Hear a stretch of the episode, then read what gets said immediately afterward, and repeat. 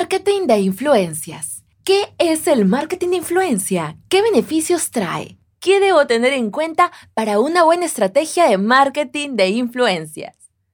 Muévete a donde quieras pero sin despegar tu oído. Esto es Podcastgram, la combinación de Instagram más podcast.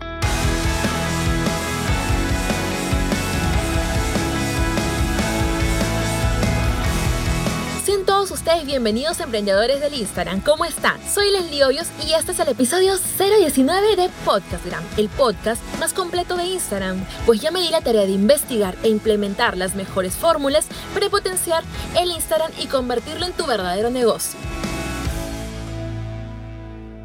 Escuchamos hablar mucho sobre los términos influencer, marketing de influencia, pero para que se te haga mucho más sencillo entender esta palabra, porque quizás estás buscando un tema específico para crecer tu negocio con Instagram, sin embargo, no estás todavía inmerso en ese mundo. Por eso, primero vamos a partir desde lo más importante, o sea, ¿qué es el marketing?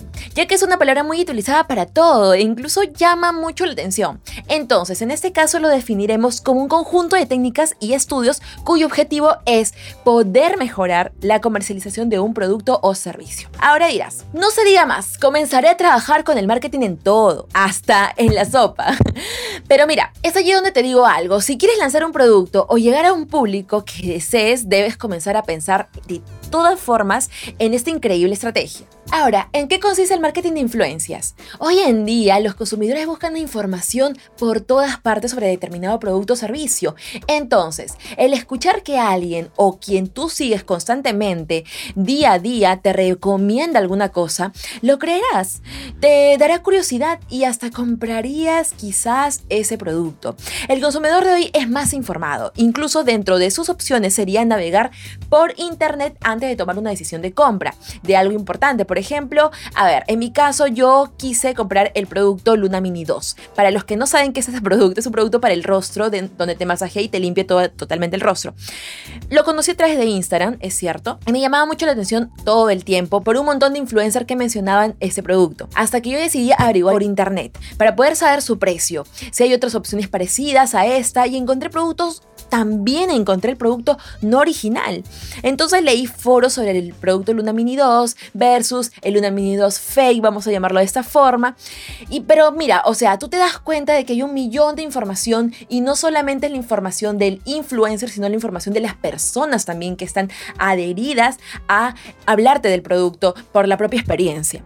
Entonces la idea es que ambas generen una sinergia. ¿De qué vale que un influencer, por ejemplo, esté hablando acerca de un producto que le está pagando por ese tipo de, por, por su consumo y por poder publicitarlo, si a las finales pues no está adherido del todo a la verdadera información o a la verdadera experiencia del consumidor cuando el consumidor viene y lo utiliza, por así decirlo, entonces viene un enfrentamiento ¿Te das cuenta? Ahí hay que tener muchísimo, muchísimo cuidado y muchísimo tino, sobre todo con los influencers. Entonces, hay que tener también cuidado con el guion, con elaborar estrategias, con evaluar realmente qué influencer va a brindar esa, va a tener la capacidad de poder promocionar mi producto. Entonces, ahí es como que tú te das cuenta todo el proceso que va realizando un futuro comprador hasta poder efectuar la compra. Y allí vienen los influencers o microinfluencers. No solamente es darle el guion y pedirle como empresa que te pueda trabajar sus contenidos robotizados, sino ahí viene un tema de evaluación, de decidir con qué influencer voy a trabajar o no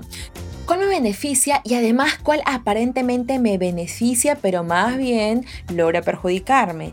Por ello, para lograrlo es muy importante planificar una estrategia de marketing de influencias, lo cual te permitirá dar pocos pasos pero agigantados. Empieza a identificar a los líderes de opinión que pueden ayudar a tu marca a conectar de forma más natural y espontánea con su público objetivo. Verifica si es un influencer real o un influencer fake. Bueno, estamos hablando de un influencer, microinfluencer, vienen a, a tallar todos ellos, ¿no? Un macroinfluencer también. Entonces, ya que existe lamentablemente alta demanda en pagar, a ver, los seguidores falsos.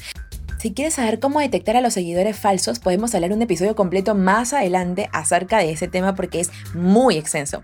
Dentro de mi Instagram también encuéntrame como Leslie Hoyos-bajo y allí vas a encontrar un video que dice detecta un falso influencer. Y justo ahí en el programa de controversia de la televisión estuve hablando acerca de este tema muy importante también para el marketing de influencias. Es que tener seguidores falsos no es cuestión de juego. ¿Por qué? Resulta que esa comunidad fantasma, porque a la final ni siquiera existe, al comprar seguidores falsos, tú estás debilitando completamente tu engagement. Eso quiere decir que toda la gente que supuestamente te tiene que responder, que te tiene que estar hablando, interactuando contigo, no existe porque no te va a dar la misma reciprocidad, incluso con los seguidores reales.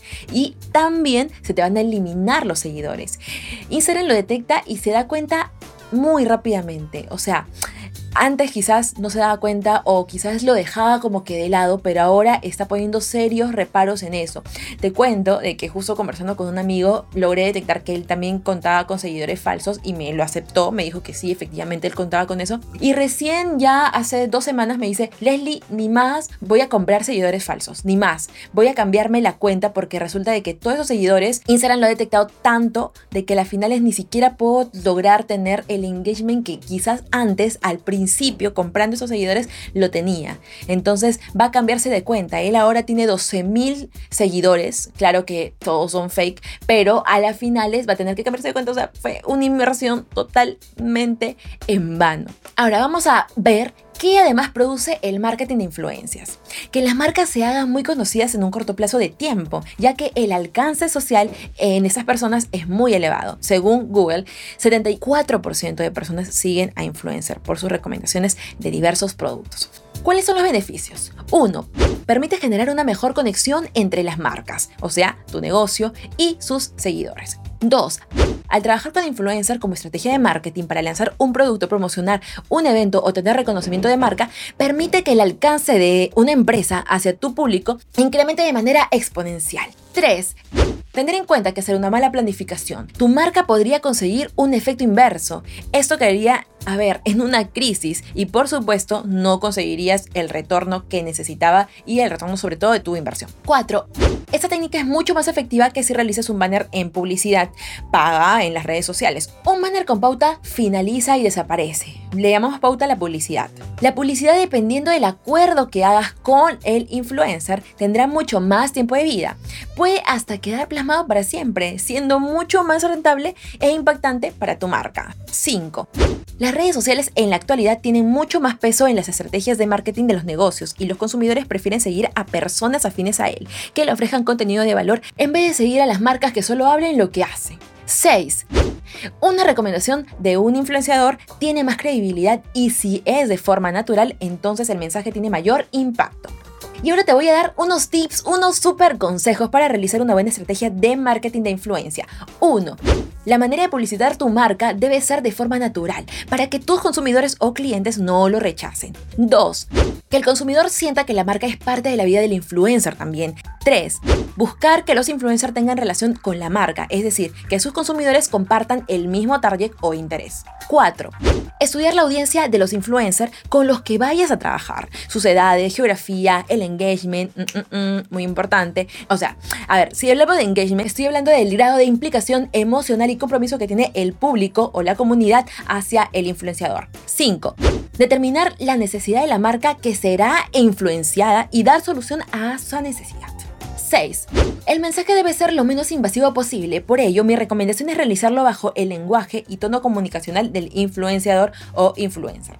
Entonces, ahora sí, manos a la hora, emprendedores del Instagram, espero que hayas tomado tus apuntes y si los has tomado, por favor, compártelo en tus stories o también lo puedes compartir en tu feed personal. Y de esa forma yo les voy a también compartir con mis seguidores. Mando un saludo grande y cariñoso abrazo a Beto Monasterios, quien últimamente está escribiéndome al Instagram, escuchando Podcastgram por ebooks. Mando un abrazo también grandote a todos los oyentes de ebooks. Más bien, les cuento entre nos que, a ver, no entiendo por qué ebooks rechaza mi episodio Trucos para conseguir más seguidores en Instagram, que fue el episodio 001.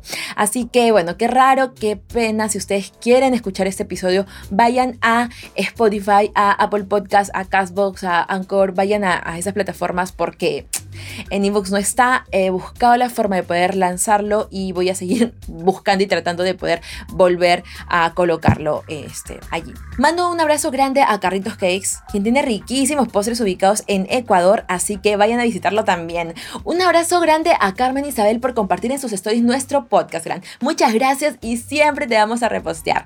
Y un beso enorme, grandioso para arroba Perú sorpresas personalizadas por el espectacular resumen que hizo sobre el episodio uso correcto del hashtag episodio 005.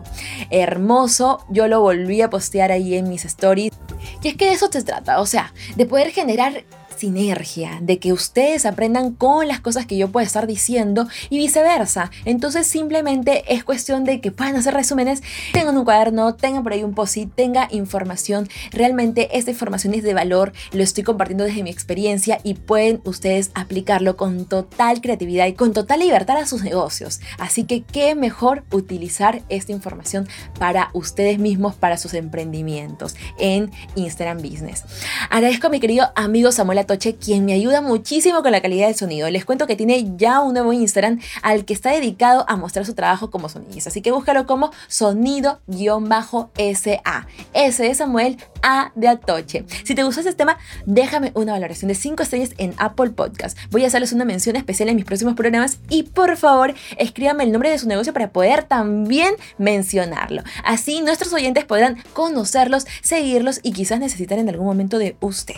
Si tienes alguna pregunta, alguna cosa que quizás no te haya quedado claro, simplemente escríbeme a mi Instagram, estoy como Leslie Hoyos-Bajo, H-Y, Leslie E y latina E, Leslie E hoyos-bajo y puedes encontrar toda la información que tú desees. Puedes preguntarme, puedes encontrarlo también dentro de mi feed y sobre todo en los stories que siempre estoy compartiendo bastante información de valor, no solamente en podcast, sino también en stories y de otros temas también. Así que un abrazo, un beso y nos vemos la próxima semana. Chao, chao.